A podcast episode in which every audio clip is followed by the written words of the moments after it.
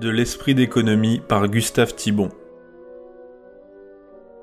Les hommes mûrs d'aujourd'hui, encore imbus des principes du XIXe siècle, ont coutume de se lamenter sur la ruine à peu près complète de l'esprit d'économie dans les jeunes générations. On ne met plus rien de côté.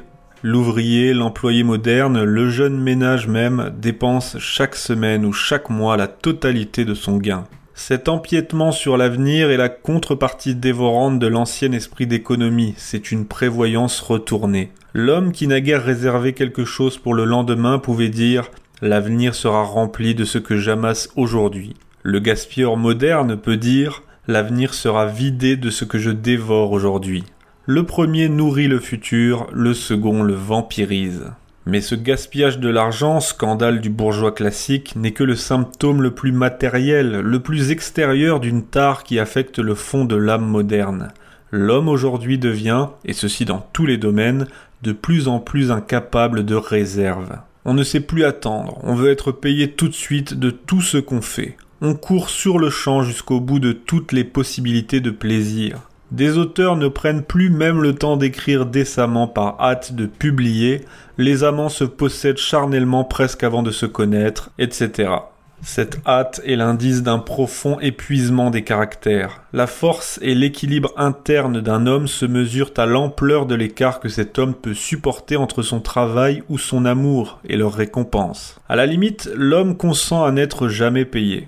Évidemment, la disparition de ce besoin étroit et solide d'accumuler de l'argent, qui fut le péché du siècle dernier, ne mérite pas d'être particulièrement déplorée. Mais est-ce par en haut ou par en bas que notre jeunesse gaspilleuse dépasse ses pères qui thésaurisaient Économiser, mettre en réserve est une exigence centrale de la nature humaine, et c'est limiter, dénaturer arbitrairement le débat que d'entendre ces mots dans l'unique sens d'entassement de biens matériels.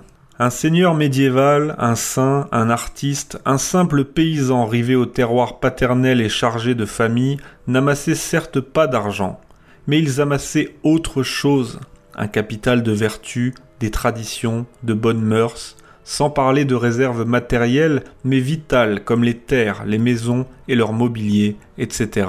Ces gens-là savaient résister à l'appel de l'attrait immédiat. Ils savaient se priver de quelque chose aujourd'hui qu'on songe au sacrifice d'un chevalier, d'un ascète, d'un simple père de famille, en fonction d'un avenir à défendre et à féconder.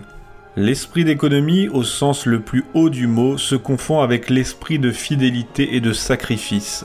La bourgeoisie du XIXe siècle a tendu à substituer la réserve argent aux réserves vitales et spirituelles des siècles précédents. Renversement périlleux des valeurs, la réserve argent, chose en soi fictive, anonyme et sans valeur humaine intrinsèque, devient une source de décadence et de catastrophe dès que l'instinct de prévoyance s'accroche à elle au détriment des réserves nourricières.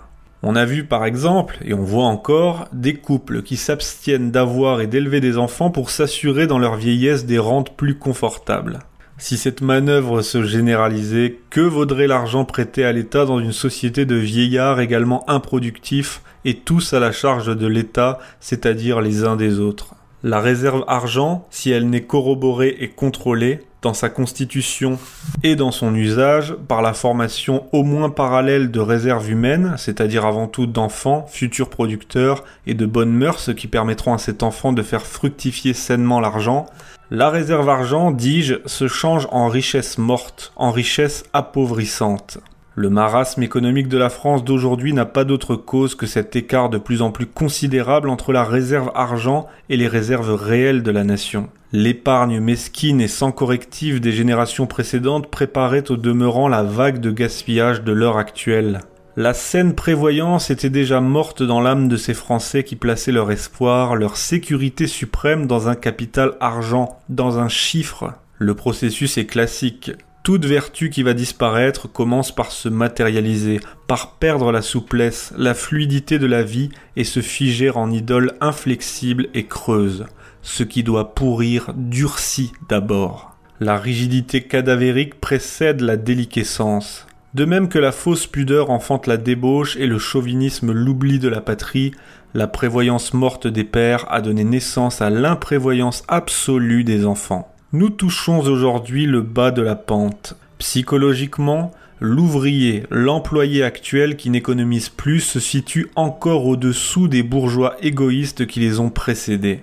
S'ils ne mettent plus d'argent en réserve, ce n'est pas qu'ils aient dépassé l'avarice, c'est qu'ils ne sont plus capables d'aucune espèce de domination de soi, d'aucun sacrifice, pas même de se vaincre aujourd'hui dans leur intérêt de demain. Passons à la limite, lorsqu'on nous prêche le devoir d'imprévoyance, il conviendrait peut-être de faire d'abord le départ entre l'imprévoyance du saint, qui ne s'inquiète pas de l'avenir parce qu'il a capitalisé en lui la source de l'éternité de la vie, et l'imprévoyance du décadent, dont l'âme branlante est devenue le jouet de l'heure et de la tentation qui passe, et qui, incapable d'attendre comme de choisir, cède constamment aux sollicitations immédiates d'un égoïsme sans suite et sans unité. Car l'être le moins économe est aussi le plus égoïste. Économiser au sens vrai et sain du mot, cela signifie surtout réserver pour mieux donner. Il est sans doute une prévoyance avare et fermée qui s'oppose aux vrais échanges humains. Mais son enfant légitime, l'imprévoyance absolue, est plus encore peut-être l'ennemi de la communion et du don. Dans l'ordre matériel comme dans l'ordre spirituel, la libéralité, la munificence ne sont possibles qu'à celui dont la sévère vigilance a su créer en lui ou autour de lui de fortes réserves. Ces vertus sont mortes aujourd'hui. L'homme n'a plus de réserve en lui, il se gaspille. Que vaut le don de lui-même, son amitié, son amour? Il n'a plus de réserve autour de lui, il gaspille son argent. Que lui reste-t-il pour un vrai luxe, pour les pauvres, pour l'Église, etc. L'extrême gaspillage qui ressemble en apparence à l'extrême détachement coïncide en réalité avec l'extrême égoïsme, avec la ruine totale de la générosité. Dans tous les domaines, celui qui gaspille le plus donne le moins.